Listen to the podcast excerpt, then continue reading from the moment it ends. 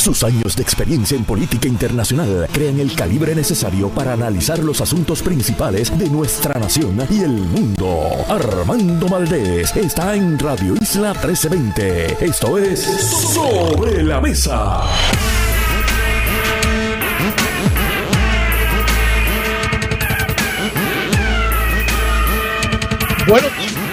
Soy Armando Valdés. Usted escucha sobre la mesa por Radio Isla 1320. Hoy en Sobre la Mesa tenemos nuestro panel de temas federales. Se sienta a la mesa Federico de Jesús, nuestro corresponsal en Washington, y José Nadal Power, que andaba de viaje celebrando cumpleaños.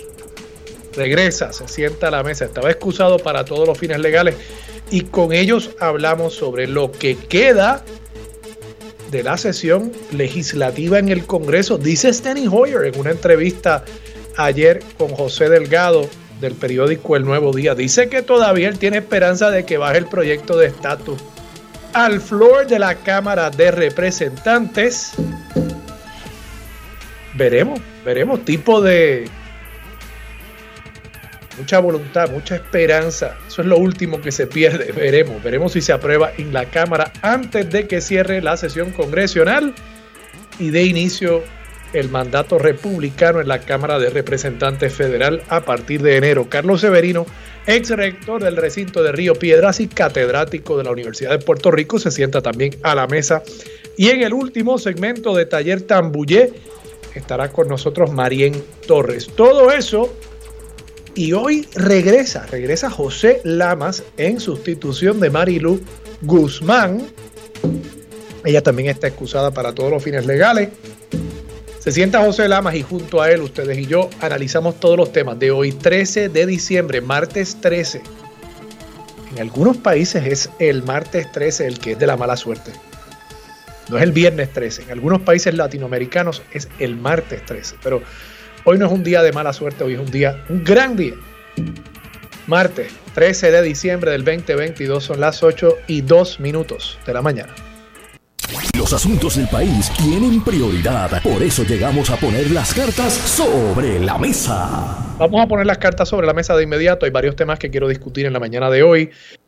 Nuevos datos acerca de la vivienda en Puerto Rico y lo accesible o no que es para una familia trabajadora el poder acceder a un préstamo hipotecario para poder hacerse de un hogar en nuestro país. Lamentablemente, el nivel de asequibilidad de esa vivienda en Puerto Rico se ha reducido. Vamos a estar hablando sobre eso, las implicaciones de este tipo de datos y lo que esto debería disponer en cuanto a la política pública gubernamental vis a vis el tema de la vivienda accesible. También vamos a estar hablando sobre unas expresiones que hiciera el gobernador de Puerto Rico en el día de ayer, cita citable de Pedro Pierluisi, sobre el tema de la reforma contributiva y la posición que ha asumido la Junta de Supervisión Fiscal frente a las exigencias del gobierno sobre distintos bonos que quieren darle a empleados públicos y también sobre la reforma, el alivio contributivo tan prometido, pero mal logrado, dice Omar Marrero, dice el gobernador, que porque ya el dinero que había del sobrante se usó en los bonos de desempeño fiscal. Hablamos sobre esa cita citable de Pedro Pierluisi, una verdadera perogrullada por parte del gobernador. Y también voy a estar analizando el tema del registro digital electoral, registro expediente que van a poder manipular, manejar directamente los electores. Esto fue tema de conversación hace dos, tres años, cuando el gobierno PNP estaba en vías de aprobar la reforma electoral, que hoy es el Código Electoral de Puerto Rico, y se planteaba precisamente esta medida que ahora la Comisión Estatal de Elecciones señala se estará implementando para las próximas elecciones del 2024, se señalaba esta iniciativa como una de las que más levantaba bandera por el potencial que existía para la manipulación malsana de esos récords, de esos expedientes electorales las transferencias que se podrían estar dando entre un lugar y otro para, como hemos visto anteriormente, llevar electores de municipios donde el efecto de ese voto no es tan significativo a municipios donde lo sería. Por ejemplo, en Bayamón, en Carolina, por usar un ejemplo PNP y un ejemplo popular, esos municipios se sabe que Ramón Luis Rivera y José Carlos Aponte, a menos que pase algo muy serio, van a revalidar.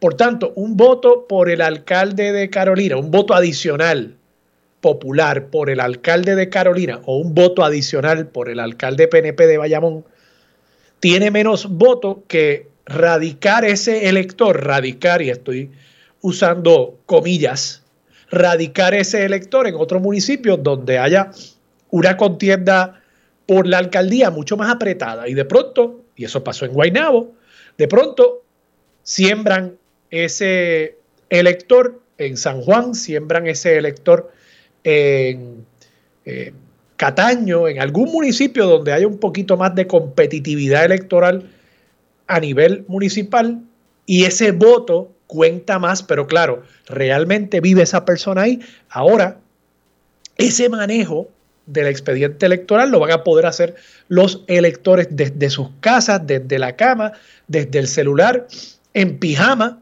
van a poder hacerlo y la pregunta es qué tipo de protecciones van a haber para asegurarnos de que esos trucos que ya estaban pasando con el sistema anterior no se sigan repitiendo. Y si me da tiempo, y sé que estoy planteando una agenda muy agresiva para el día de hoy, quiero brevemente discutir el tema del estatus en relación con las expresiones del congresista Steny Hoyer y también en relación con lo que planteó esta semana Jennifer González acerca de Alexandria Ocasio. Sé que es una agenda bastante agresiva, pero vamos para encima. Comienzo con el tema de la accesibilidad de vivienda en Puerto Rico. Hay un índice que publica estudios técnicos, se llama el índice de vivienda asequible. Y este índice lo que hace es comparar el ingreso promedio de la familia promedio en Puerto Rico contra el costo de una vivienda promedio en Puerto Rico con hipoteca. O sea, estamos hablando de, ¿puede una familia trabajadora con ingresos medios en Puerto Rico, el promedio, puede esa persona comprar la casa promedio en el mercado como lo hacemos la mayoría de nosotros, no en efectivo, sino poniendo un pronto pago de 20% y financiando el otro 80%. Ese pago que resulta, las dos cosas, ¿no? El pronto pago y el pago mensual de ese pagaré, eso resulta en una cantidad de dinero anual, en teoría, que debería poder pagar esa familia promedio. Y para que esa familia promedio no esté en la quilla, lo que estima estudios técnicos es que debería destinar aproximadamente un 20% de sus ingresos familiares a pagar vivienda. Y si dentro de ese 20% de sus ingresos familiares cabe perfectamente el pago de esa casa promedio, pues entonces estaríamos en un nivel de 100%. Entiéndase, la familia promedio efectivamente puede adquirir sin sobrepasar ese límite la casa promedio en el país.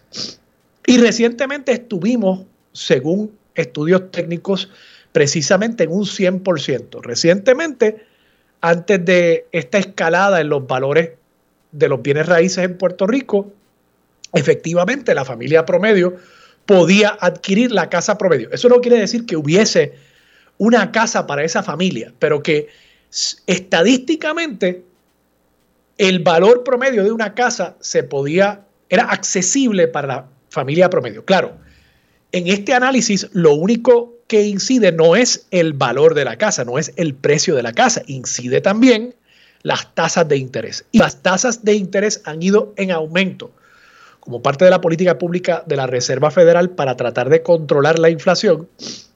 Eso ha tenido también un efecto sobre este índice de vivienda asequible. Y voy a citar aquí directamente del artículo de primera hora que, por lo menos según vi, eh, fue el único rotativo impreso que cubrió esta noticia. Página 10 dice el economista Leslie Adames, director de análisis y política económica de estudios técnicos, informó que persiste la tendencia a la baja en el valor del índice de vivienda asequible disminuyendo de 64% en agosto a 58% en septiembre y a 54% en noviembre, según nuestra proyección, y no es nada bueno. Eso quiere decir, en esencia, que una familia típica, la familia promedio en Puerto Rico, tiene solamente el 54% de los ingresos necesarios para cualificar para un préstamo hipotecario considerando un pronto de 20%. Así que la accesibilidad de una casa para la familia trabajadora promedio en Puerto Rico se ha reducido. Hace apenas unos meses podía costear el 64% de esa vivienda, ahora puede costear únicamente el 54%. O sea, ha bajado un 10% la capacidad adquisitiva de esa familia para tener un hogar. Y esto es bien peligroso para Puerto Rico por diversidad de razones. Primero que en la medida en que la familia trabajadora promedio no pueda formar un hogar aquí porque no cualifica en el banco cuando va a solicitar ese préstamo hipotecario, es más probable que esa familia sin raíces aquí en su terruño recoja sus bártulos y se vaya a otro lugar donde sí pueda adquirir una vivienda donde posiblemente tenga salarios más altos. O sea, esto acaba convirtiéndose, esta falta de vivienda accesible, asequible, se convierte en otro factor que va empujando al que ya está considerando migrar a Estados Unidos se convierte en otro factor procíclico que lleva y empuja a esa persona a migrar. Pero por otro lado, también tenemos que considerar las políticas públicas del Estado, tema que yo he discutido aquí en el programa en innumerables ocasiones. El Estado está invirtiendo miles de millones de dólares en adquirir el inventario ya existente de vivienda en el mercado libre, en el mercado privado. Y yo he cuestionado aquí si esa es la mejor estrategia, sacar del mercado vivienda que ya los desarrolladores están ofreciendo, sacarlo el gobierno pagando, me parece a mí a sobreprecio, según los estimados que yo he visto de las cantidades que tiene el gobierno y las proyecciones en cuanto a número de propiedades que van a adquirir, cuando uno saca el valor promedio de esa casa que va a adquirir el gobierno a través de estos programas está muy por encima del valor promedio de una propiedad que se vende en el mercado entre dos privados. Así que el efecto de insertar el gobierno en ese mercado es que el desarrollador cuando tiene una oferta de una familia que le está ofreciendo 150 mil, 200 mil pesos, y tiene otra oferta del gobierno que le está ofreciendo 300, 350, 400 mil pesos por la misma propiedad, ustedes saben lo que va a pasar. La casa se va a ir a manos del gobierno, que muy bien, el gobierno luego, supongo, venderá, alquilará o de alguna manera dispondrá de esa propiedad y se la dará también a una familia, por lo menos eso es lo que uno presume. Pero deja nuevamente a la clase media trabajadora, la que no necesariamente tiene acceso a ayudas gubernamentales, la que no necesariamente va a cualificar para esa casa que compró el gobierno, los deja desamparados nuevamente. Los deja siendo el jamón del sándwich nuevamente. Y el efecto del gobierno participar de esa manera en un mercado de vivienda donde ya cada día, según comprueba esta estadística, las casas están menos y menos accesibles, entiéndase, están más y más caras para la familia promedio. Ese efecto de la participación gubernamental lo único que hace es continuar aumentando el valor, el precio de esas propiedades en el mercado. Por eso yo he insistido, y no soy el único, hay planificadores, personas que saben mucho más de esto que yo, que la estrategia del gobierno debería ser identificar propiedades existentes, estructuras existentes que están en desuso, que están abandonadas. Y si usted vive en Puerto Rico, usted sabe que hay propiedades y viviendas abandonadas por doquier. Y reutilizar esas propiedades, darle nueva vida a esas propiedades, remozar esas propiedades. Dicen que es muy difícil. Yo no veo cómo es posible eso. Yo nada más conozco varias personas, inversionistas privados, que se dedican a eso, que se dedican a eso, a comprar propiedades, a remozarlas y a venderlas para adelante. ¿Cómo es posible que ellos lo puedan hacer y que el Estado, con todos los recursos que tiene, Estado que de paso es quien da los permisos y establece las normas, cómo es posible que el Estado no lo pueda hacer también?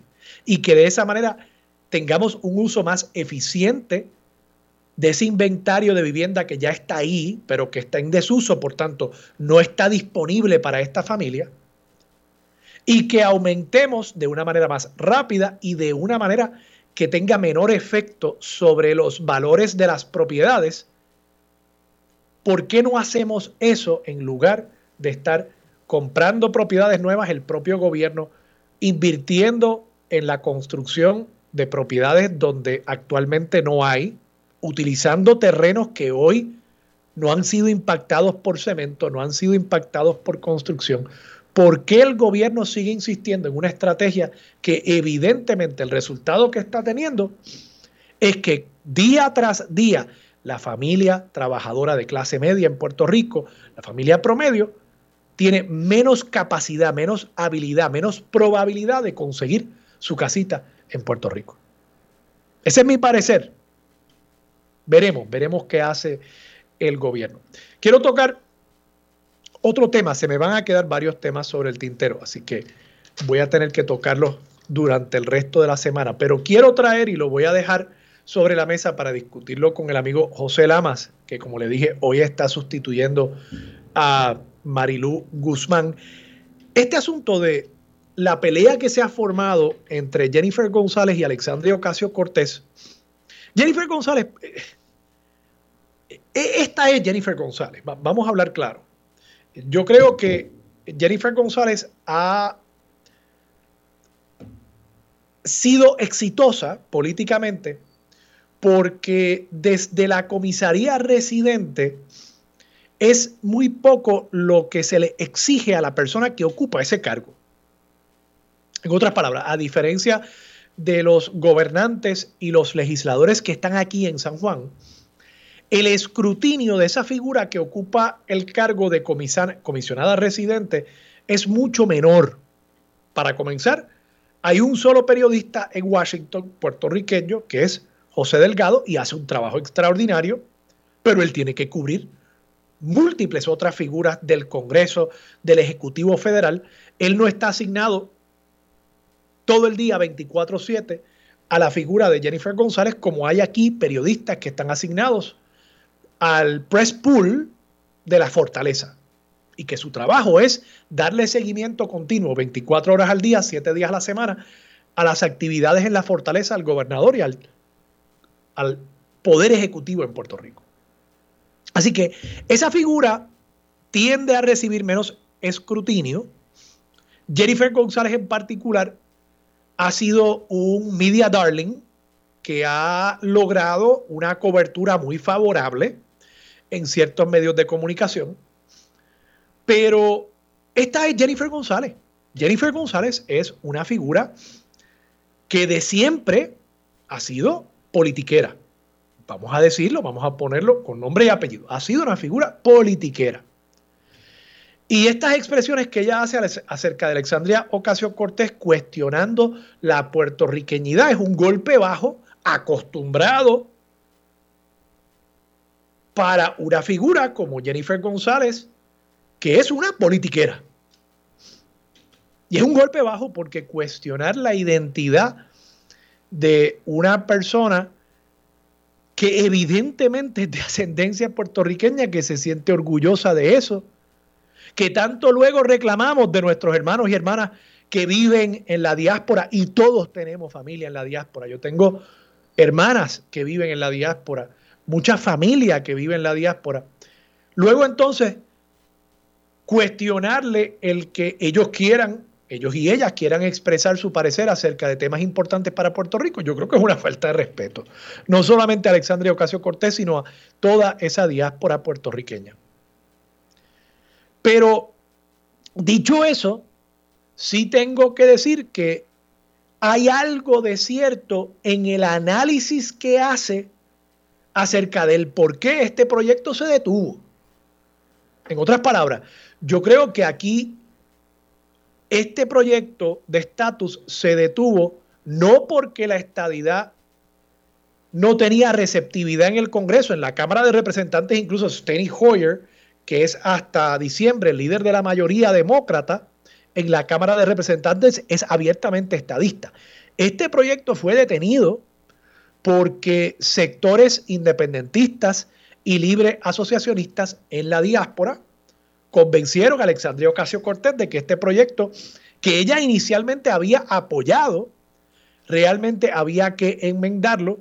Y las enmiendas, me parece a mí que nunca ha estado muy claro cuáles son. En ese sentido, es irónico que Jennifer González, por politiquera, no pueda hacer un argumento un poco más coherente, un poco más sensato, porque ella misma se tropieza con la piedra de la politiquería, con ese albatros que carga, que es el ser una figura políticamente torpe en cuanto a este tipo de expresión. Ahora, tengo que insistir que hay algo de cierto en que esto no lo detuvo la estadidad, sino que lo detuvo el movimiento independentista que vieron que este proyecto al final del día, si se aprobaba, iba a culminar en otra victoria más para la estadidad.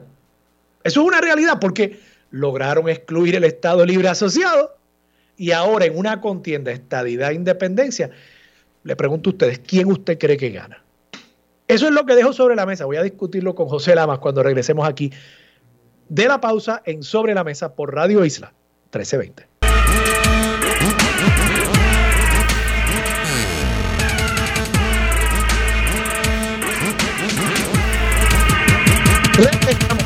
Armando Valdés, usted escucha sobre la mesa por Radio Isla 1320. Se sienta a la mesa José Lamas. José, buenos días, ¿cómo estás? Buenos días, Armando. Buenos días a ti y al público que sintoniza. José, te pregunto, ¿tú has ido a ver la película, el documental del viejo San Juan que sacó el Banco Popular, por casualidad? No lo he visto. Oye, eh, lo, traigo, estamos haciendo gestiones en la producción para ver si eh, esta semana podemos tener a, la realizadora de la película en el programa, pero eh, es un documental extraordinario. Te invito a ti y a todo el público a ir a verlo. Eh, eh, anuncio no pagado, pero realmente es, un, es un proyecto precioso, es algo que se hizo en conjunto con, con, la Comisión para celebrar los 500 años de la ciudad. Y me parece que es una mirada bien, bien efectiva crítica en ocasiones de nuestra historia, de la manera en que se ha contado la historia en Puerto Rico, de la ciudad de San Juan y por consiguiente de, Puerto Rico. Y, uno sale, eh, digo, esto no es el, término técnico, pero voy a decir que yo salí pompeado, eh, pompeado con, la historia de Puerto Rico.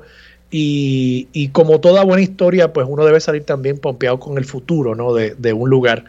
Eh, y, para mí, para todos los que vivimos en San Juan, yo creo que San Juan es un lugar muy especial.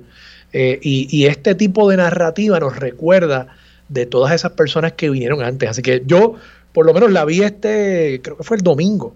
Todavía está en algunos cines, así que los invito. Es, un documental, no es, no es el especial musical, es un documental sobre los 500 años, la historia de este lugar que es nuestra capital y realmente si no lo has visto, te digo, José, ve a verlo. Voy a estar pendiente porque he escuchado cosas buenas del documental. Buenísimas, no, no, y, tiene unos historiadores, Pedro Reina participa, eh, Jorge Rodríguez Beruf, eh, Francisco Moscoso, el gran Chuco Quintero, realmente un proyecto extraordinario. Y la cinematografía, las recreaciones de escenas históricas, batallas navales. oye, extraordinario, muy bien hecho. Además que nos comprueba que aquí se puede hacer buen cine. eh, y, grandes cosas, ¿no? Que podemos aspirar a más. Así que nada, mi invitación a todos a que, a que vayan a ver ese proyecto. Hablando de proyectos, proyectos no tan bonitos como ese, el proyecto de la estadidad, el proyecto del llamado consenso de estatus allá en Washington. Yo tengo mi teoría, me habrás escuchado esbozarla. Yo creo que Jennifer González dice algo que es, tiene algo de cierto, pero lo dice con tanta torpeza y tanta tanto ánimo malsano, ánimo politiquero, como es Jennifer González. O sea, eh, eh, yo siempre me he preguntado por qué Jennifer González sale con unos números tan positivos en todas las encuestas, por lo menos las que yo he visto. Y creo que es que ella nunca realmente, desde que se fue a Washington, desde que ocupa el cargo de comisionada residente, ella no ha sido objeto del tipo de escrutinio que tienen políticos aquí en Puerto Rico. Pero si siguiera metida en el Capitolio, estaríamos leyendo citas de ella a diario, cosas que ha dicho, cosas que hace, eh, cosas que no hace. Estamos hablando de la comisionada residente ausente que no llega a reuniones con el presidente. Eh, y yo creo que estamos empezando a ver la realidad de Jennifer González y, estas expresiones politiqueras que ella hace contra una figura como Alexandria Ocasio Cortés, Piense usted lo que quiera de ella, pero ella es puertorriqueña. Ella es puertorriqueña. Y cuestionar su puertorriqueñidad para adelantar su agenda política. Y creo que e, en un caso en el que no tenía por qué recurrir a la politiquería, me parece que tenía algo de razón en su planteamiento, pero lo tira por la borda, como a menudo hace el movimiento estadista, porque no pueden contenerse, porque la politiquería es su marca de fábrica. ¿Qué te parece a ti?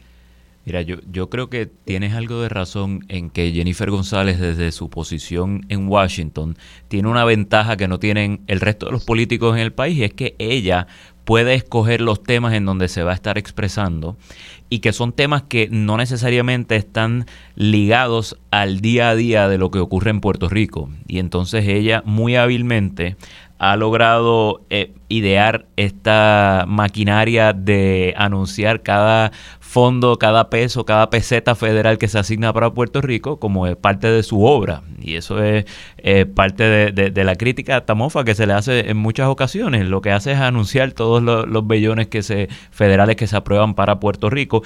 Eh, y en ese sentido, ella enmarca su conversación pública y mediática en, en, ese tipo de, de anuncios y noticias. Ahora, el tema del proyecto de estatus es un tema que yo creo que para ella es conflictivo. Y es conflictivo porque la propuesta inicial que ella endosó por años era la propuesta del, del referéndum para la admisión de Puerto Rico como Estado o, la, o, el acta de admisión de Puerto Rico como Estado luego de haber ganado el plebiscito en las pasadas elecciones, que ese es un plebiscito que con un margen no, no tan amplio como quizás quisieran los estadistas y, el grupo afiliado al PNP, eh, pero que era el proyecto que reconocía que la mayoría de las personas que viven en Puerto Rico votaron y ganó la estadidad con un 52-53%. Y yo creo que ella tuvo que sacrificar esa posición ante la realidad política del Congreso y de los demócratas y en esa negociación ella logró identificar que el proyecto de estatus que se presentó con sus distintas vertientes a la larga se convertía en un proyecto de estadidad. Porque yo creo que eh, tú identificas bien, Armando, que el resultado más probable de estas alternativas que se le iban a presentar al electorado puertorriqueño si ese proyecto algún día se convirtiera en ley, lo cual no va a ocurrir. Aquí estamos hablando de si se puede bajar a la Cámara para que se convierta en un proyecto de la Cámara que no va a haber un día de discusión en el Senado que el Senado se acabó ya y, está próximo a, entrar un, Senado republicano, eh, eh, bueno, un Senado demócrata. Y que desde el principio líderes de los dos partidos habían dicho que no había, no había espacio. Correcto. Y en ese sentido, lo que Jennifer está tratando de sentar las bases, desde mi punto de vista, es de explicar por qué su proyecto no se va a convertir en un proyecto aprobado en la Cámara. Recordemos que ella no logró traer un voto republicano, no logró movilizar la base del partido allá en Washington, donde ella supuestamente milita, que es el Partido Republicano, Y entonces tiene que dar una excusa que no sea yo no tengo capacidad política de atraer votos de mi colectividad. Eh, y la forma más fácil de hacer eso pues es eh, entrar a ataques politiqueros pues contra la oposición de, su modo de, visión política que es el Partido Demócrata, particularmente las, estas legisladoras que son más liberales. Eh, y que han llevado la oposición a muchos de estos proyectos y, yo creo que tienes también algo de razón en, eh, en cuando planteas que sí, eh, quienes detuvieron este proyecto fueron quienes intentaron presentar enmiendas a aquel proyecto de consenso, que las enmiendas estaban dirigidas a hacer más difícil la realidad de la estadidad, si ese fuese uno de los resultados posibles de esa de, ese proceso de determinación. Eh, así que yo creo que eso es lo que está detrás aquí. Jennifer González tratando de establecer las bases para tener una excusa de que esto no se logró, no por mi culpa, es por culpa de los demócratas. Sí, sí, yo, yo, yo, estoy, yo estoy de acuerdo con ese análisis. Y claro, aunque el proyecto sabemos que no se iba a aprobar en el Senado, la apuesta del gobierno de Puerto Rico era tener al menos la aprobación en la Cámara y entonces utilizar ese modelo para convocar el plebiscito que le dejó aprobado la Asamblea Legislativa anterior a, a Pedro Pierluisi. Y entonces decir, bueno, yo estoy utilizando el mismo proyecto del consenso que se había logrado en el Congreso, proyecto que se aprobó en la Cámara. Steny Hoyer dice que todavía tiene break de aprobarse en este Congreso yo lo dudo. Yo creo que él está tratando de dejar algún legado en cuanto a este tema, pero realmente me parece que, se le hizo tarde. Pienso que sí. Ya eh, lo, que queda por aprobar de este Congreso eh, me parece que está enmarcado más en, temas de agenda programática del Partido Demócrata y la autodeterminación de Puerto Rico y eliminar el tema colonial y territorial en el país, yo no creo que es un tema prioritario en esa agenda. José Lamas, vamos a la pausa, regresamos con más de Sobre la Mesa por Radio Isla 1320. Quédate en sintonía, conéctate a radioisla.tv para acceder y participar en nuestra encuesta diaria. Armando Valdés, Sobre la Mesa por Radio Isla. Regresamos, soy Armando Valdés, usted escucha sobre la mesa por Radio Isla 1320. José Lamas sigue sentado a la mesa. José, antes de pasar a otro tema, busqué aquí el proyecto de ley. Tú sabes que la legislatura pasada dejó dos leyes aprobadas para este gobernador.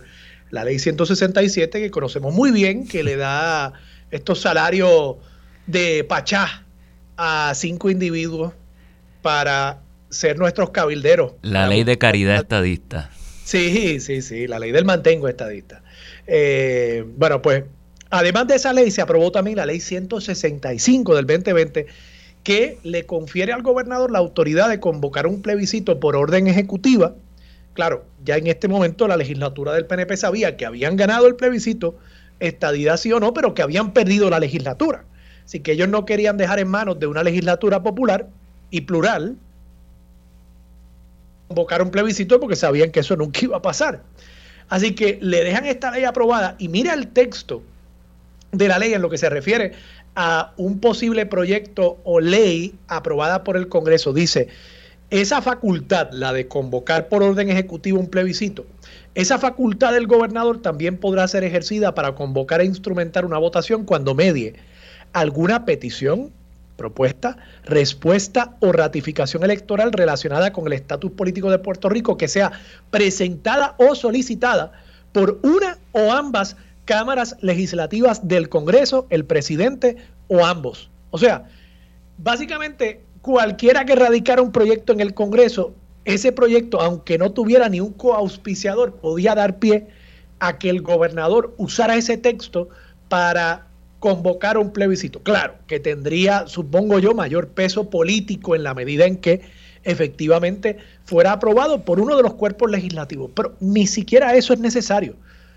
Así que aquí de lo que estamos hablando, de lo que ha sido todo esto, es precisamente de darle la herramienta a Pedro Pierluisi para en la segunda mitad de este cuatrienio convocar un plebiscito según los lineamientos que haya establecido el Congreso, aunque ni siquiera se haya aprobado en uno de los dos cuerpos. Yo pienso eh, dos cosas. Primero, que esta es parte de ya una estrategia que, que tiene bien eh, marcada el Partido Nuevo Progresista de tratar de atar el tema de, de plebiscitos a, temas electorales para movilizar a su base. Y es un, ejercicio que hemos visto ya eh, en, en, todas las últimas elecciones en donde ha habido un gobernador PNP. Eh, pero que además en este caso tiene una, una característica distinta, que es que se legisló antes de que entrara el gobernador PNP y entonces se le dejó la facultad al gobernador PNP de emitir una orden ejecutiva para convocar el plebiscito eh, o, referéndum, como se le, se le quiera llamar, dependiendo de la, obviamente eso va a depender del contenido eh, y a eso voy que es que el contenido de ese plebiscito, los elementos sustantivos, pues los determinaría potencialmente el Ejecutivo a través de, esa orden ejecutiva. Eh, y, siendo ese el caso, yo creo que es una ley y una actuación potencial del Ejecutivo que pudiese generar cuestionamientos de su validez constitucional porque puede incidir en una delegación indebida de poderes de parte de la legislatura para legislar el contenido de las propuestas que se le presenten en, al electorado? Eh, yo creo que eso es una pregunta que no se ha contestado anteriormente en este contexto. Y si el gobernador lo, lo hiciera, que me parece que esa es la estrategia electoral que va a utilizar como han utilizado en el pasado, especialmente en un electorado puertorriqueño que es cada vez más segmentado y en donde no hay mayorías plurales, esa idea de agrupar ese, e, esa base, ese core estadista, pues creo que esa es la estrategia de, de Pedro Pierluisi. Eh, entonces, pues creo que eso va a generar cuestionamientos en los tribunales. De acuerdo, de acuerdo. Yo creo que el, el tema de que el gobernador esté, aunque haya sido por una delegación de la legislatura, legislando, como tú planteas, creo que tu argumento es, oye, hay ciertas cosas que la legislatura no puede delegar. Correcto. Porque si lo delega, pues entonces derrotamos el sistema republicano de gobierno, ¿no? De tener unos pesos y contrapesos en, en, cómo se aprueban las leyes y cómo se gobierna Puerto Rico. José, tenemos que en este momento hacer un cambio de tema y es que tengo en línea telefónica a la gran amiga y directora ejecutiva del Puerto Rico Hotel and Tourism Association, Clarisa Jiménez, para hablarnos sobre Saborea Puerto Rico Winter Party, que regresa, regresa. Estas navidades yo creo que son las primeras donde después de todo lo que hemos vivido en los pasados años, la gente está volviendo a encontrarse y uno de esos puntos de encuentro, ese referente, va a ser el Saborea Puerto Rico Winter Party. Clarisa, buenos días, ¿cómo estás? Clarisa. Buenos días. Iraquí, no teníamos a Clarisa en línea. ¿Qué está pasando? El iraquí está haciendo las gestiones para conseguirnos a Clarisa de nuevo, pero como les decía, este fin de semana se va a estar celebrando y eh, Radio Isla es uno de los patrocinadores de esta actividad. El Saborea Puerto Rico Winter Party, incluso creo que no es este fin de semana, es este jueves. Clarisa está en línea. Clarisa Jiménez, buenos días, ¿cómo estás? Hola, buenos días, ¿cómo estás? Muy bien, gracias a Dios, gracias por esta oportunidad. No, gracias a ti. Puerto Rico Saborea Winter Party es este jueves. Este jueves 15 de diciembre a las 6 y 30 de la tarde en el Hotel Caribe Hilton. Y los boletos se pueden conseguir a través de prticket.com. Y cuéntanos, ¿de qué se trata esta actividad? Pues mira, nosotros comenzamos hace ya muchos años el evento Saborea Puerto Rico.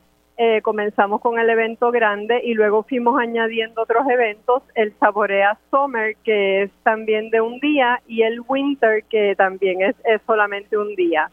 Eh, en el Winter, pues lo que tratamos es de resaltar lo que son las navidades para nosotros aquí en Puerto Rico, el menú, la música, todo lo que todo lo que disfrutamos nosotros todo el tiempo, tanto para el turista local como para el extranjero.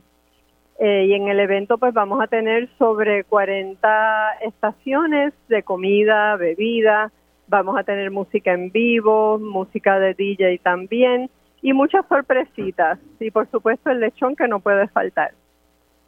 Excelente. ¿Y cuántos restaurantes, cuántos eh, negocios estarán participando de esta actividad? Yo sé que es bien importante también para, para muchos negocios que también durante estos pasados dos años han enfrentado muchas vicisitudes, la gente no ha estado eh, saliendo tanto.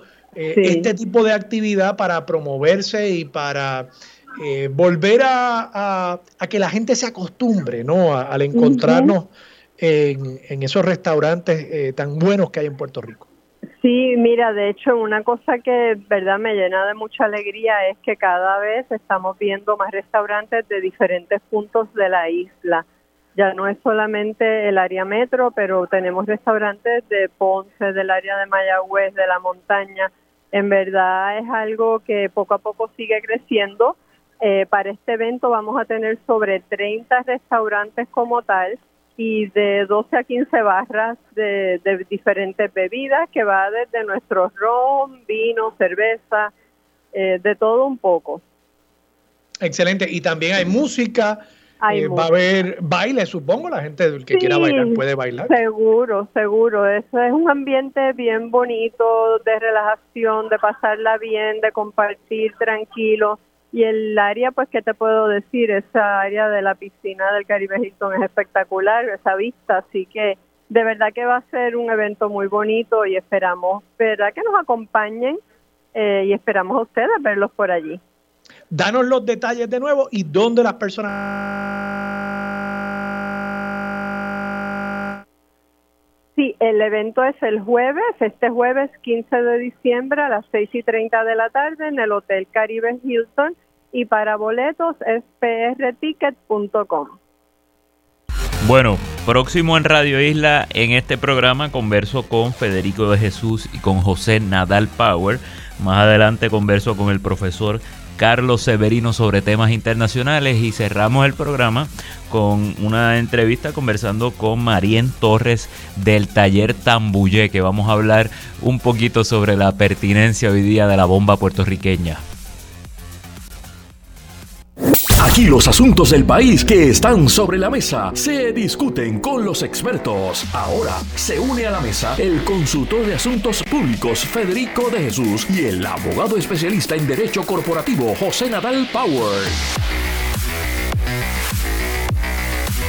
Buenos días nuevamente, yo soy el licenciado José Javier Lamas y estoy sustituyendo en la mañana de hoy a la querida compañera Marilu Guzmán que se encuentra en gestiones profesionales y como ustedes saben, en este segmento de los martes conversamos con el, panel de temas federales allá en Washington.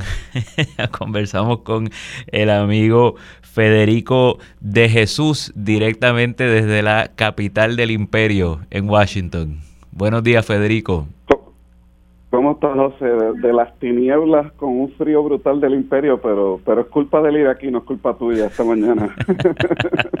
buen día, buen día. Y también tenemos en línea al licenciado eh, y ex eh, legislador José Nadal Power. Buenos días, José.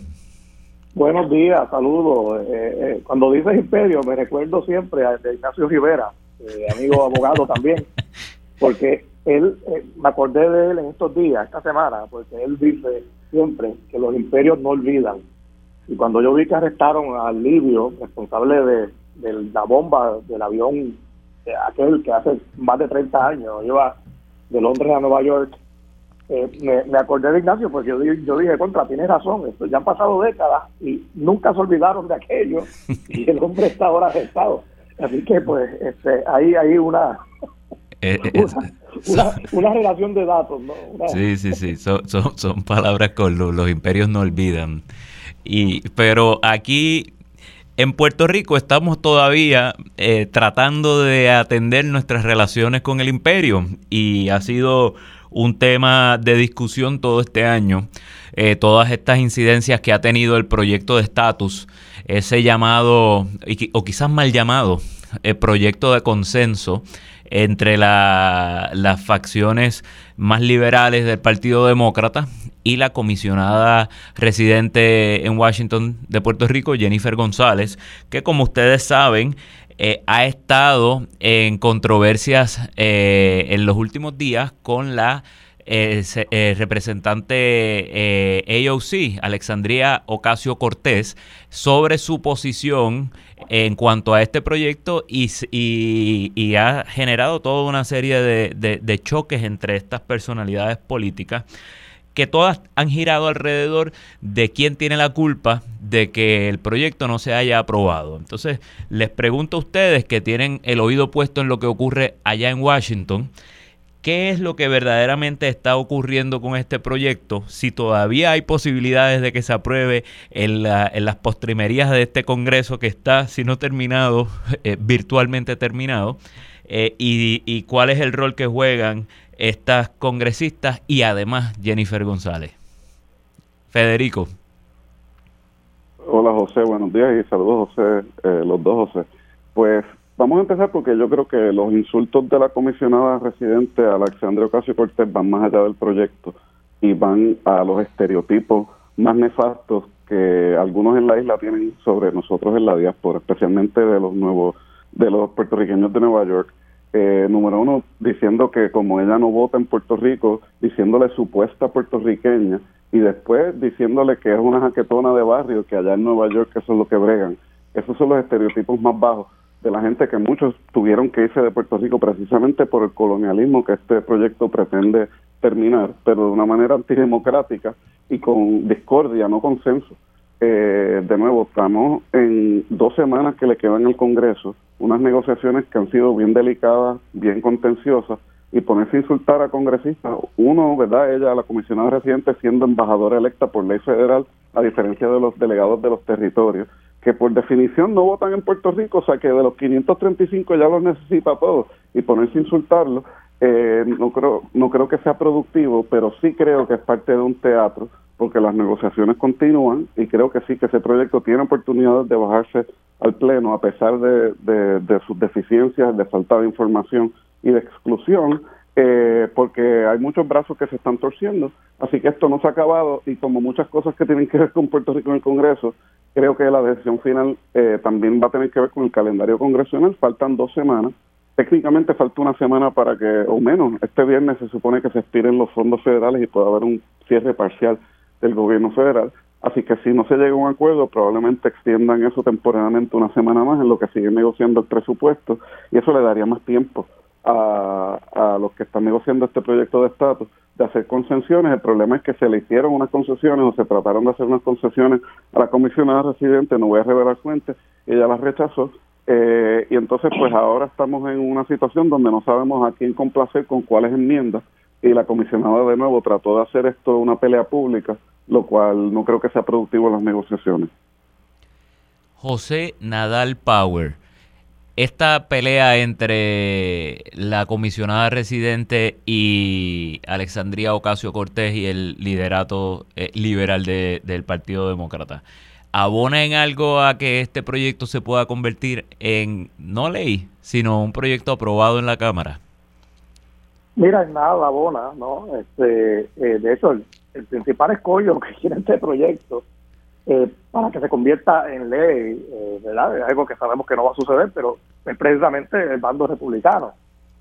Y la congresista y la comisionada residente, perdón, Jennifer González, eh, pues verdaderamente tiene el respeto que ella alega en Washington, pues ella puede decir, bueno, pues vamos a esperar a que haya una mayoría republicana en la Cámara y en enero podemos presentarlo de nuevo y se aprueba.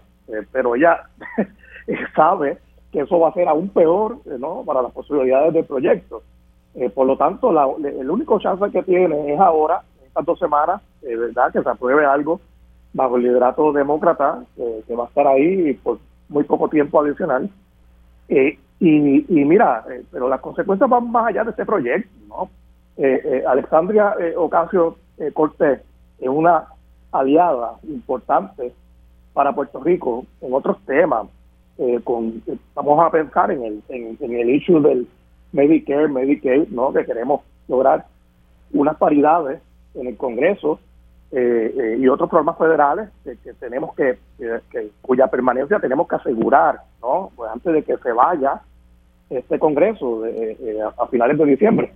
y, Y, al tú ponerte a pelear con la persona que está ayudando a Puerto Rico, que, que, de hecho que, que, que va a permitir que Jennifer, haciendo campaña luego aquí, pueda adjudicarse, como siempre hace, que, que hubo un aumento en fondos federales, aunque no tenga que ver nada que ver con ella. Pero estos son los aliados de Puerto Rico, estas son las personas que dan la cara por nosotros allí, eh, y, y Mira Velázquez también. Y si tú te pones a insultar a las personas eh, que, nos ayudan, eh, si, pones si te pones a cuestionar la puertorriqueñidad de, de, esta congresista y muchas otras personas más, como ella, se sienten puertorriqueños, aunque hayan nacido fuera de Puerto Rico, esa controversia la vivimos con, con, con Yasmín eh, eh, Camacho, la, la, la Yasmín Camacho Queen, nuestra medallista olímpica. De oro, por eso, pues, si Camacho Queen se siente puertorriqueña, pues es puertorriqueña. Y lo demostró eh, llevando el uniforme de Puerto Rico en vez de, de, Estados Unidos, que lo pudo haber llevado, porque, porque la querían en el equipo olímpico de los Estados Unidos. Y ella dijo, no, yo soy puertorriqueña y compito por Puerto Rico. Y si Ocasio Cortés se siente igual, pues es puertorriqueña y tenemos que darle las gracias por lo que hace por Puerto Rico, aunque uno no esté de acuerdo con ella en todo, pero no la insultes, porque ella es la persona que se va a ayudar eh, en otros temas y, no, a Jennifer, a los puertorriqueños. Por lo tanto, eh, creo que es un grave error. Ocasio Cortés, de hecho, yo pienso que ella es eh, pro estabilidad, así que está atacando a alguien que además, que además eh, es una potencial, perdón, potencial eh, eh, aliada de, Jennifer y de, y de, el liderato estadista en estos temas, pero si hubo algún issue procesal, pues oye, eso, son, eso, es otro tema, el insulto está de más.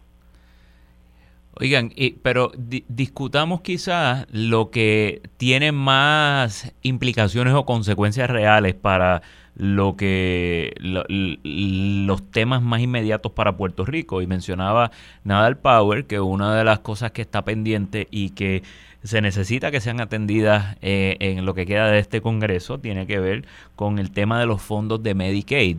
Entonces, hay asignaciones de, presupuestos que todavía están por aprobarse en ese Congreso, que no son sobre Puerto Rico, pero que tienen que ver con el, presupuesto del, del, gobierno federal, que sabemos que es este andamiaje extrañísimo, distinto a cómo operan los presupuestos en Puerto Rico, pero que necesitan que se aprueben estas resoluciones eh, continuas para que se, eh, se pueda financiar la operación federal eh, gubernamental. Eh, y, y, en ese y otros procesos que están ocurriendo allí, pues es necesario que a Puerto Rico se le hagan las asignaciones de Medicaid para que podamos tener el, el programa de, de, salud en Puerto Rico, la tarjeta de, de, salud y los programas que son para beneficencia social de las personas más necesitadas en Puerto Rico. Eh, en ese sentido, te pregunto, Federico, ¿es un contrasentido estar dedicando tantos esfuerzos a este proyecto de estatus que no va a convertirse en ley mientras hay otras prioridades que, deberíamos estar atendiendo?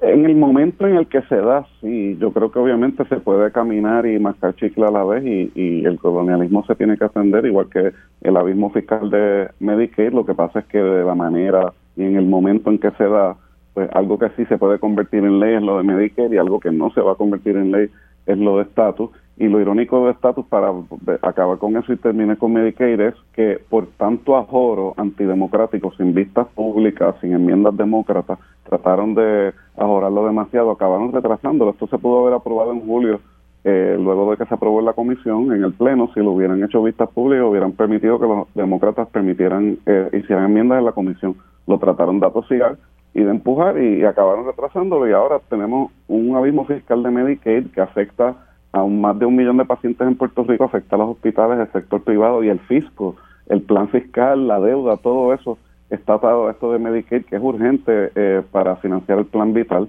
Y también pues tenemos que hacer reformas en Puerto Rico porque llevamos cabildeando por estas intenciones temporeras de Medicaid, llevamos con los mismos niveles desde Donald Trump, desde el, desde el 2019 76% reembolso federal eh, y, un techo de 3 mil millones de dólares, que es más que lo que teníamos antes, aunque en Huracán María teníamos 100% reembolso federal por una emergencia. lo que los estados reciben, el máximo es 83%, así que estamos cerca de la paridad. Y en eso estamos de acuerdo todos los puertorriqueños de todas las ideologías, de la industria, del sector privado, del sector cívico, en la diáspora, y es urgente y se puede lograr. ¿Qué, eh, qué va a pasar? Pues mira, si hay una, una resolución continua de los gastos eh, actuales hasta el año que viene, pues va a pues, ser una pateada de lata. Si hay un acuerdo, pues esperemos que le den permanencia. La comisionada había, anticipado que pudiera haber un acuerdo de 5 a 6 años. De nuevo, son los republicanos correligionarios de ella los que dicen que no quieren darle a Puerto Rico la paridad. Eh, a los territorios más pequeños le dieron una cantidad más alta de reembolso federal y a Puerto Rico no, y eso fue porque la administración de Biden unilateralmente decidió darle a Puerto Rico 3 mil millones al año permanentemente para Medicaid, aunque la ley decía que era por dos años. Y eso creó roncha con los republicanos. Así que en Puerto Rico yo creo que se tiene que fiscalizar a las aseguradoras que están haciendo anuncios de cortarle la grama y darles masajes a los, a los viejitos en vez de darles servicios de salud. Y acá pues cabildear por la paridad eh, o la extensión verdad más alta que podamos conseguir en estas dos semanas que quedan de sesión federal y, yo pienso que aquí también puede haber detrás de esto eh, eh, un conflicto, ¿no? Eh, la causa, ¿no? De, todo esto puede ser algún conflicto interno también dentro del PNP. O sea, la administración Pierluisi está enfocada en el tema de, los fondos Medicare y Medicaid y su continuidad, ¿no? A largo plazo y, eso me parece que es la, la, la prioridad A número uno de los caballeros del gobierno de Puerto Rico de la rama ejecutiva. Eh, a Jennifer, eh, pues, hacer estos ataques, ¿no? ¿Verdad?, contra personas que son aliados eh, en lograr estos objetivos, está en realidad saboteando el esfuerzo del gobernador, ¿no?, desde su compañero de papeleta para, para lograr lo de, lo de Medicare, Medicaid. Estás atacando a quien te está dando la mano en todo esto y, y eso no le hace bien a Puerto Rico, ¿no? Estamos hablando de, de nuestro sistema de salud, eh, eh, de la tarjeta de salud, en el caso de los fondos Medicaid, ¿no? Y, eh, el Medicare, pues, los programas para las personas de, mayor edad. por lo tanto, es una cosa vital para, para, Puerto Rico, es un tema vital que, para que esto se apruebe en las próximas dos semanas. Y, y esto, pues, es una piedra en el camino, ¿no? Claro, y si, sin duda, si eso no se lograse en Puerto Rico, pues este, tendríamos una crisis humanitaria, una crisis de, no poder proveerle servicios de salud a, la mayoría de la población puertorriqueña, que sería un, problema eh, extraordinario. Yo creo que eh, últimamente el Congreso va a, entender que, que no puede crear o no debería querer crear una crisis humanitaria en el país y van a terminar yo creo que más pateando la lata, como, como decía Federico, que poniendo una, una solución permanente, pero, pero algún remedio van a tener que, aprobar. Eh, pero déjenme cambiarles un poco el tema, eh, porque esta mañana estuve leyendo una, una noticia que publica el Nuevo Día en su versión digital que me pareció interesante eh, y tiene que ver con las leyes de cabotaje, ese tema místico que, con el cual hemos batallado por tantas décadas y que siempre lo hemos mirado en el contexto de lo injusto que es para, para Puerto Rico y los territorios y particularmente el tema de, de, una isla en el medio del Caribe en donde depende de, de que los barcos entren y principalmente de, provenientes de puertos norteamericanos, lo cual encarece eh, mucho del comercio eh, en Puerto Rico. Pero hay una nota eh, bien interesante de un artículo que publicó el economista Lawrence Sommer, quien era uno de los integrantes del Consejo Económico del presidente Barack Obama, y él ha publicado un artículo en el Boston Globe en donde él plantea que llegó el momento de derogar las leyes de cabotaje, no para Puerto Rico y los territorios, sino para todos los estados, y lo plantea como una medida para combatir la inflación, para eh, hacer menos costoso la adquisición de productos eh, eh, en, los distintos estados y además para establecer una resiliencia energética en tiempos en donde cada vez es más complicado el abastecimiento de energía en, la situación geopolítica del mundo. Pensamos en la, en la guerra de Ucrania.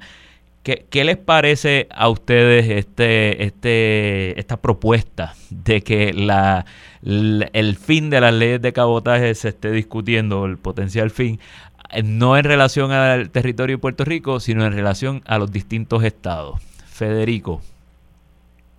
Pues José, eh, recordemos también que Larry Summers fue secretario del Tesoro de, de Clinton también, una eminencia económica en Estados Unidos eh, de nuevo, no siempre de acuerdo con él, pero en esto tiene toda la razón que la gente no se da cuenta que las leyes de cabotaje en realidad son malas para Estados Unidos, en realidad es un subsidio indirecto a dos o tres compañías de, eh, de construcción de barcos, pero la fosilización de esa industria ha sido una ironía de estas leyes de cabotaje, que no hay suficientes barcos, por ejemplo, americanos para llevar gas natural licuado y tienes los seis gobernadores de Nueva Inglaterra escribiéndole al presidente Biden que al igual que pedimos en Puerto Rico que nos dieran una dispensa de esas leyes de cabotaje.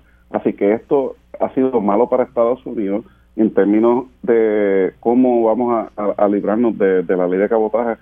Pues yo creo que va a ser bien difícil porque cuando le dieron una dispensa para un barco de 10 días a Puerto Rico en medio de la emergencia de Fiona, los congresistas con jurisdicción en el Congreso le escribieron al presidente Biden reclamándole.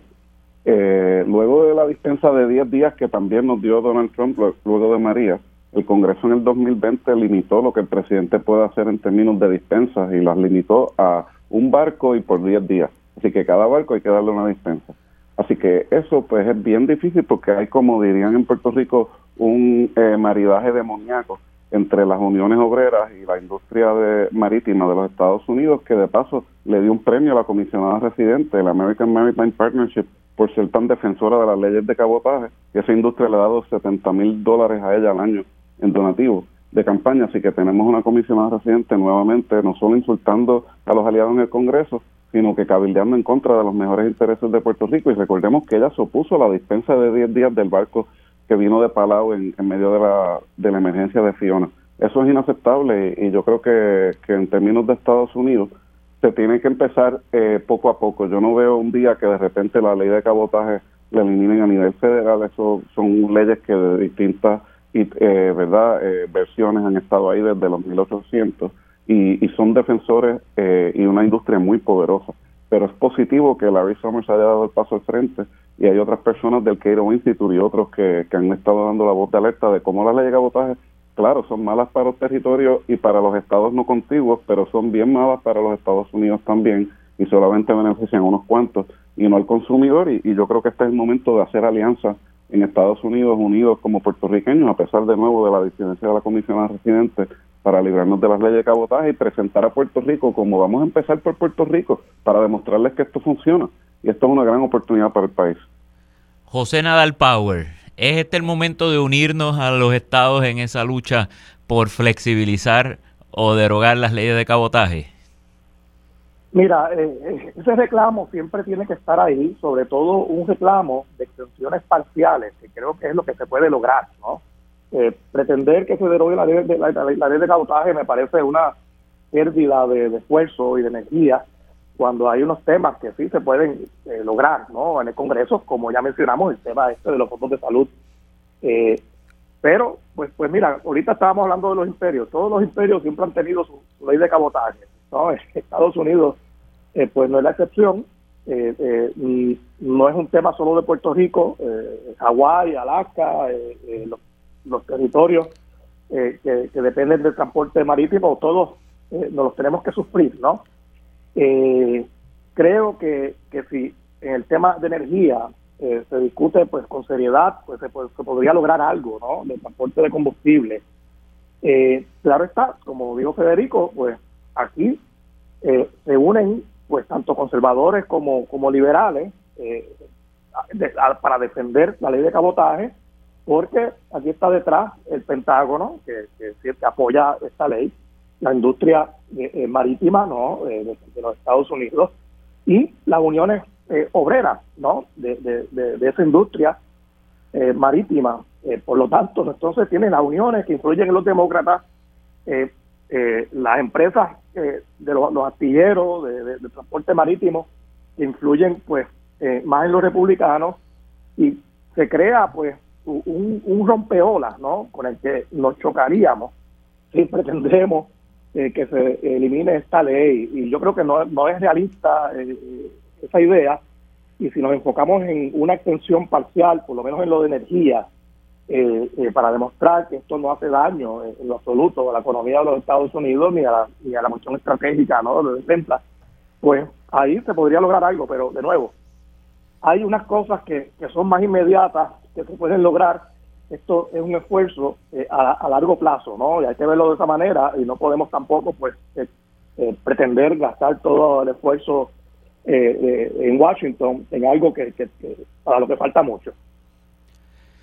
Sí, me parece que, que tienen, tienen razón y que además, sí, definitivamente hay prioridades que son más urgentes, como hablábamos ahorita en tema de salud, en tema de Medicaid, eh, pero me parece que hay un espacio de oportunidad ahí para aprovechar el cabildeo y la influencia que eh, tienen otros grupos de presión que no necesariamente están atados a, los estigmas que en tiempos recientes se le ha puesto a, Puerto Rico cada vez que, va al Congreso a, solicitar dinero, a solicitar paridad de fondos, a solicitar participación en distintos programas.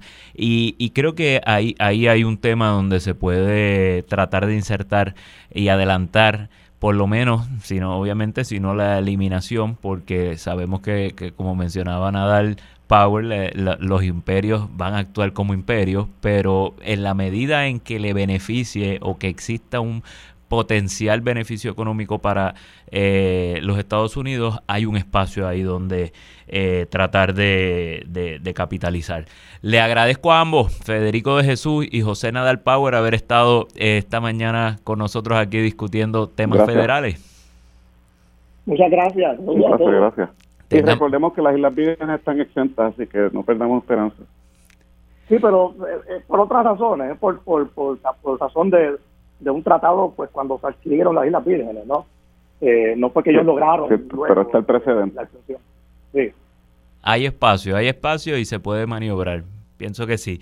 Muchas gracias a ambos y que tengan buen día. Nosotros hacemos la pausa y regresamos en Radio Isla 1320. Para discutir los temas sobre la mesa que impactan a todos los sectores del país, se une a la mesa el destacado geógrafo y especialista en asuntos internacionales, el doctor Carlos Severino. Muy bien, buenos días nuevamente. Yo soy el licenciado José Javier Lamas, estoy sustituyendo a Marilu Guzmán y en este momento tenemos en línea telefónica al profesor Carlos Severino para hablar sobre temas internacionales y de geopolítica. Buenos días, profesor. Muy buenos días, José. Eh, muy grato saludarte y, por supuesto, saludar bien a todas las redes de audiencia. Muy bien, profesor. El tema obligado eh, para discutir lo que está ocurriendo eh, en temas internacionales y de geopolítica, creo que es lo que está ocurriendo en el Perú, en donde eh, la situación es un tanto caótica eh, al día de hoy. Hubo un intento por parte del de presidente Castillo de eh, dejar sin efecto el Congreso, llamar a unas nuevas elecciones y establecer un estado de emergencia, lo cual provocó que las fuerzas armadas allí y el Congreso le destituyeran y le pusieran bajo arresto y entonces eh, juramentaran a, la, a, una nueva, a una nueva presidenta. Eh, eh, entonces, eso ha provocado, profesor, un estallido social eh, y político en ese país, en donde se reporta que al día de hoy, eh, particularmente en zonas del sur, hay enfrentamientos entre distintos sectores sociales y las Fuerzas Armadas que eh, han sumado ya siete fallecimientos e innumerables personas heridas. ¿Qué está ocurriendo en Perú, profesor?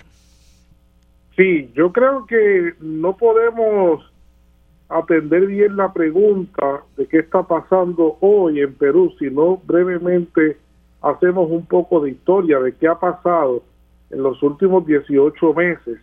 Eh, en los últimos 18 meses, pues toma posesión eh, Pedro Castillo Terrones eh, como presidente, y ese presidente es el primero en la historia republicana del país que es eh, típicamente de ascendencia eh, originaria, de los pueblos originarios indígenas. Y no solamente eso, sino también es la primera vez que hay un presidente de lo que conoce en la antropología y en la sociología peruana como el Perú profundo, que tiene una grave contradicción o muchas contradicciones entre el conglomerado económico poblacional gigantesco de Lima con el resto del país, que son las ciudades pequeñas y las ruralías. Eh, esa, esa tensión que hay eh, histórica entre esa geografía particular, pues eh, llevó a Pedro Castillo a la presidencia y a partir de ese momento, ya algo que es histórico en el Perú en los últimos 20 años, pues ha habido tensiones muy fuertes también entre el Ejecutivo y el legislativo. Eh, eh, por más decir, básicamente Perú es una república, es una república presidencialista que de facto se ha tornado en una república parlamentarista y la norma ha sido que el Congreso es el que rige por sobre todos los otros poderes del país. Y eso es una gran crisis que se manifiesta en lo que sucedió la semana pasada, en la destitución este, de Pedro Castillo, su encarcelamiento, en hechos muy confusos, pero que ha llevado a un malestar mayúsculo muy rápidamente. Yo no pensaba que iba a ser tan rápida la respuesta ciudadana, multitudinaria de todas las regiones del Perú. Eh, se han tomado aeropuertos, se han cerrado vías de, de, transporte, eh, universidades tomadas. Eh, la situación es, es crítica y como ya muy bien eh, eh, usted mencionó, eh, pues ha habido un saldo de siete personas fallecidas. La presidenta este, está en una posición muy frágil, a pesar de que por, este tipo de, sucesos pues llega a ser la primera mujer presidenta en el Perú, pero el cuadro de situación no augura que su mandato, que su llegada a la presidencia se prolongue mucho, toda vez que la gente está exigiendo básicamente, José, eh, la, adelantar las elecciones y no al 2024 como ahora ha cedido la, presidenta, sino a de inmediato, que yo supongo que eso se materializaría en el 2023. Así que es compleja la situación. Eh, yo creo que eh, la respuesta en la calle es muy dura y parece incrementarse. Hoy comenzó un paro indefinido un paro nacional indefinido que pues, de, consecuencias impredecibles en el Perú. Sí, profesor, y una de las cosas que a mí me parece que, son quizás curiosas eh, de, todo este proceso, la ahora presidenta ha tenido que declarar un estado de emergencia también en, la nación, particularmente en el sur. Eh, y, y, un poco eso era parte de lo que eh, del proceder de, Castillo, de las actuaciones que tomó que fueron, que, provocaron esa, digo, también atado al tema de haber dejado sin efecto el, Congreso. Pero le, le pregunto, profesor, en cuanto a la situación política que enfrentaba Castillo al momento de tomar estas decisiones eh, que provocaron esa reacción de parte del poder legislativo eh, y de las Fuerzas Armadas allí en, el Perú. Eh, ¿Cuál era la situación que enfrentaba, la situación política con todo este trasfondo que ya usted nos ha dicho y siendo el primer presidente de uno de los pueblos originarios, de una de las culturas originarias allí del Perú? Eh, ¿Cuál fue esa situación y, qué fue lo que provocó este conflicto político? Sí, es muy buena pregunta. Eh, yo creo que es importante señalar que eh, el Congreso nunca le aprobó en año y medio ni una sola medida a Pedro Castillo. Eso, eso demuestra la tensión entre ambas partes que había pero como si fuera poco que no la aprobó ni una sola eh, pieza legislativa, eh, también es cierto que se iniciaron tres causas de vacancia. Vacancia es, eh, acá para entenderlo mejor en nuestro contexto, es destitución del, del presidente.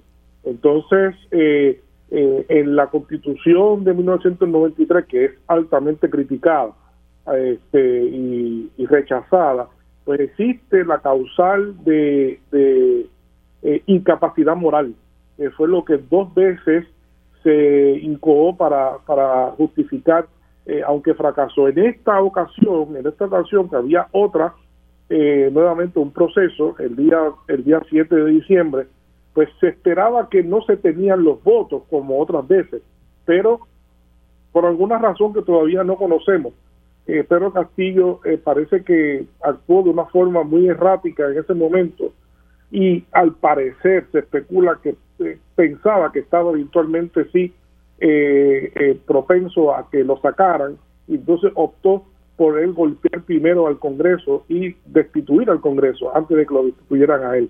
Y eso es lo que ha originado eh, esta profunda crisis que vive Perú, que como dije, no es algo nuevo. Eh, eh, en los últimos 20 años el, el, Congreso de Perú ha destituido nueve presidentes.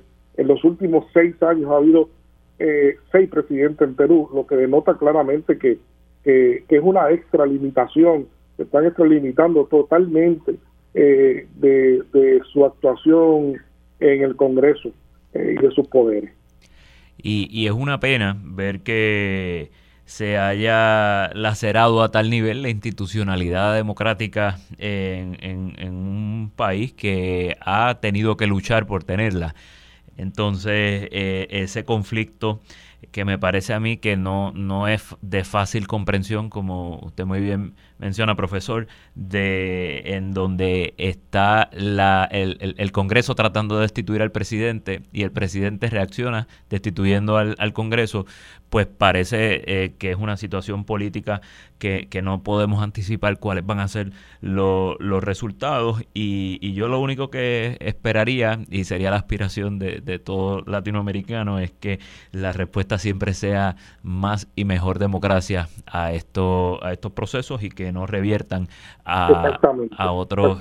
Eh, exactamente. Eh, profesor, antes de que nos vayamos, nos quedan unos dos minutos. Sé que está hay eh, noticias saliendo de, Chile de ese proceso de, enmienda constitucional o, de adopción y elaboración de una nueva constitución que ha ocurrido luego de que el país rechazara la constitución que le presentó la Asamblea Constituyente.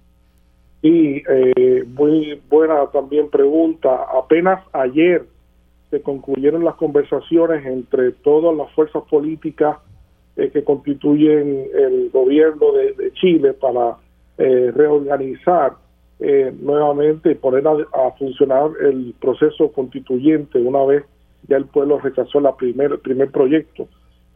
y ahora pues se hizo otra, otra, otra manera eh, de trabajar con, con esto. Es ampliamente sabido que no hubo eh, especialistas técnicos en la redacción de la Constitución y que eso ocasionó eh, muchos problemas de que no se supieron realmente trabajar detalles constitucionales que, que, figuraban en ese proyecto. Ahora se van a escoger 50 miembros de la Comisión Constitucional que van a ser electos, electas, y eh, 24 personas que van a ser designadas como especie de un cuerpo técnico, personas especialistas que van a poder darle profundidad al proceso.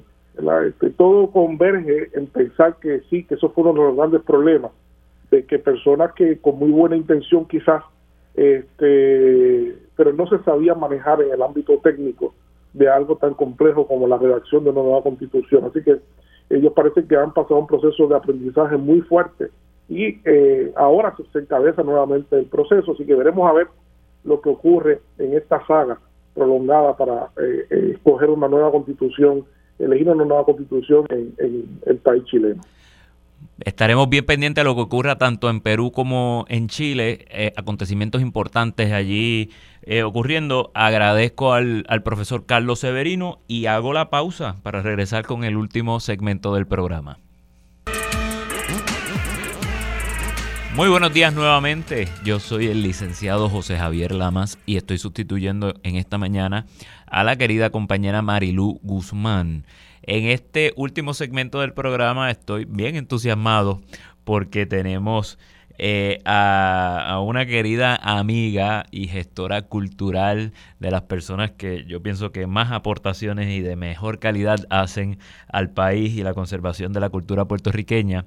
Tenemos a Marien Torres del taller Tambullé en línea. Marien, buenos días. Buenos días, José. Gusto en escucharte como siempre. Muy bien, Mariente. Te, he invitado eh, para tener esta, esta conversación esta mañana porque me parece que eh, en, esta época y, en, la, en el contexto que vivimos eh, hoy día en Puerto Rico es importante repasar por qué la bomba puertorriqueña sigue siendo pertinente en el Puerto Rico del siglo XXI y yo creo que tú eres una de las máximas exponentes de la bomba puertorriqueña, por lo menos de quien yo aprendí eh, los valores de, de, cultura detrás de la bomba. ¿Puedes hablarnos un poco de cuál es la pertinencia de la bomba puertorriqueña en el Puerto Rico de hoy? Claro que sí. Eh, un poquito te cuento que la bomba puertorriqueña carga unos elementos, unas herramientas que no únicamente son musicales o de baile o de entretenimiento, sino que son herramientas sociales.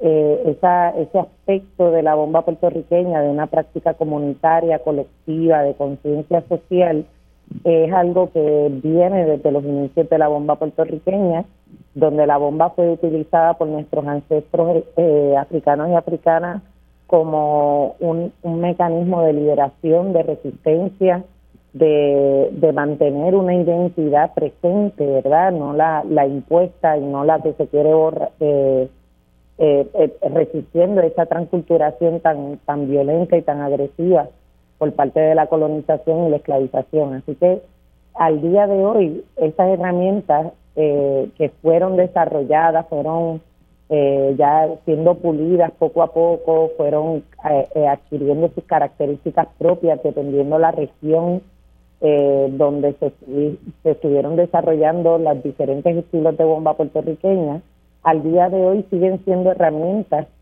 para, para canalizar las inquietudes, las luchas, las alegrías, las tristezas, eh, eh, ¿verdad? los anhelos de un pueblo, de, del pueblo el que directamente eh, ejecuta bomba puertorriqueña y el que indirectamente eh, disfruta, ¿verdad? Y, y, presencia la bomba puertorriqueña, porque a través de sus canciones, a través de su, su, la manera de comunicarse que se desarrolla a través de sonidos y gestos, eh, eh, se está narrando una historia, ¿verdad? Que es la historia narrada por el mismo pueblo y no necesariamente por, por los gobiernos o con propagandas políticas, sino las historias de la gente trabajadora, la gente negra de nuestro país.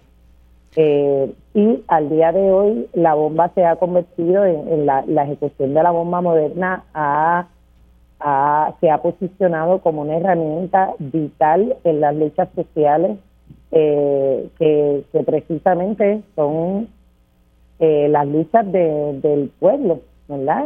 Es la voz, la bomba se ha convertido como un megáfono de todos esos anhelos y esas exigencias que los puertorriqueños y las puertorriqueñas vamos hemos ido eh, vivimos el día a día, ¿verdad? Canalizamos nuestras vivencias y nuestras experiencias a través de, de la música, el baile y el toque y a través de, de, desarrollo de un repertorio que, que, que habla sobre la realidad de lo que estamos viviendo hoy en día. Así que la, la bomba no es solamente eh, bailar, tocar, cantar, aunque lo es también. Como mencionas, María, tiene mucho de, de, elementos de identidad cultural y de expresar la historia que está viviendo el país y tiene mucho de elementos de resistencia.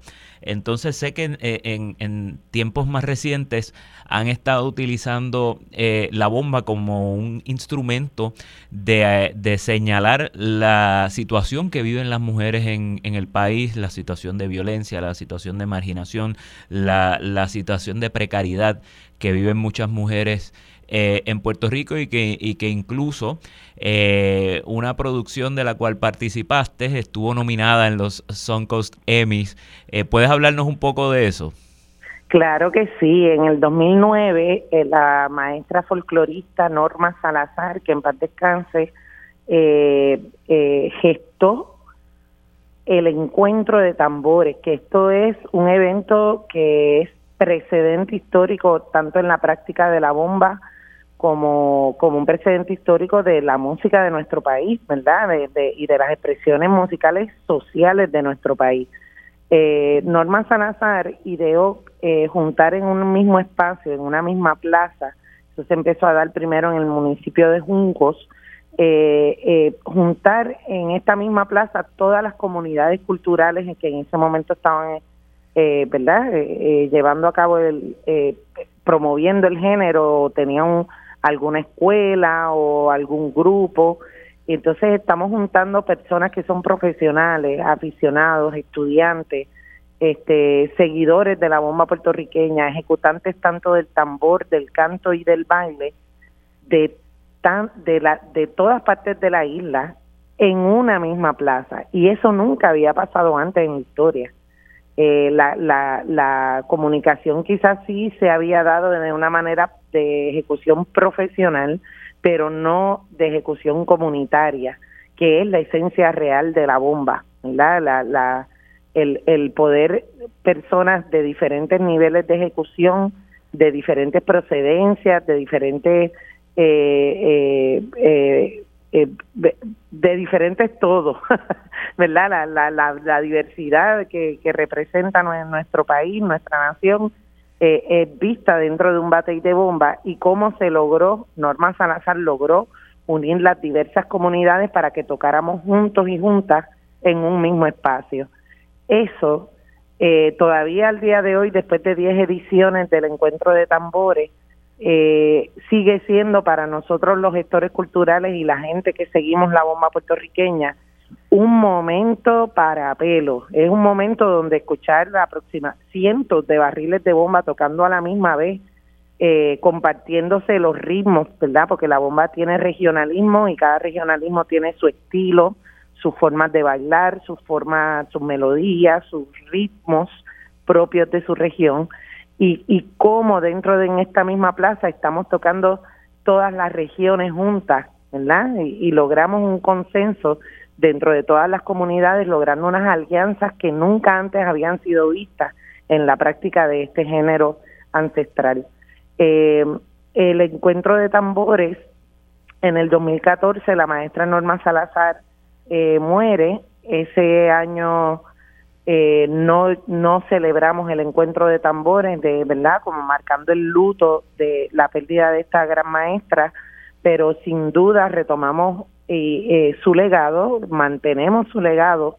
En el 2015 lo retomamos y se vio, lo paramos para María, obviamente no hubo, no hubo encuentro de tambores y luego la pandemia. Así que el, en este año eh, 2022 en marzo, que cuando se lleva a cabo este evento anual, eh, pues retomamos finalmente, después de la pandemia, que es un momento, ¿verdad?, que nos tenía a todo el pueblo eh, en velo, eh, pudimos llevar a cabo esta, esta actividad que es multitudinaria. o sea, estamos hablando de, de cientos y cientos, de miles de personas que llegan de todas partes y ahora también de la diáspora no únicamente de la isla, sino que en los últimos tres años hemos incorporado a la diáspora como una delegación representativa también de nuestra práctica cultural eh, que se mantiene en las comunidades y que han sido punta de lanza para, para mantener sólidas las comunidades eh, puertorriqueñas y latinas en general en la diáspora. Y que la bomba cobra otro sentido, otra importancia eh, tanto dentro como fuera de la isla. y el, ajá, el, la décima edición que fue llevada a cabo este año fue grabada y documentada por el Instituto de Cultura Puertorriqueña y la videógrafa Yanis Mustafa. Y este esta edición entonces fue nominada para los Emmy que se llevaron a cabo el sábado pasado en Orlando, Florida.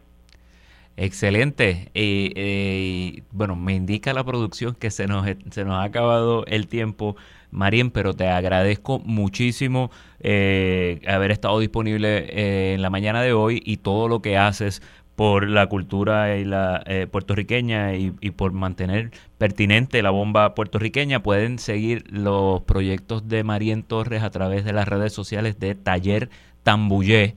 Yo soy el licenciado José Javier Lamas, me despido eh, por la mañana de hoy y mañana ya regresa Marilu Guzmán. Así que tengan todas y todos buenos días.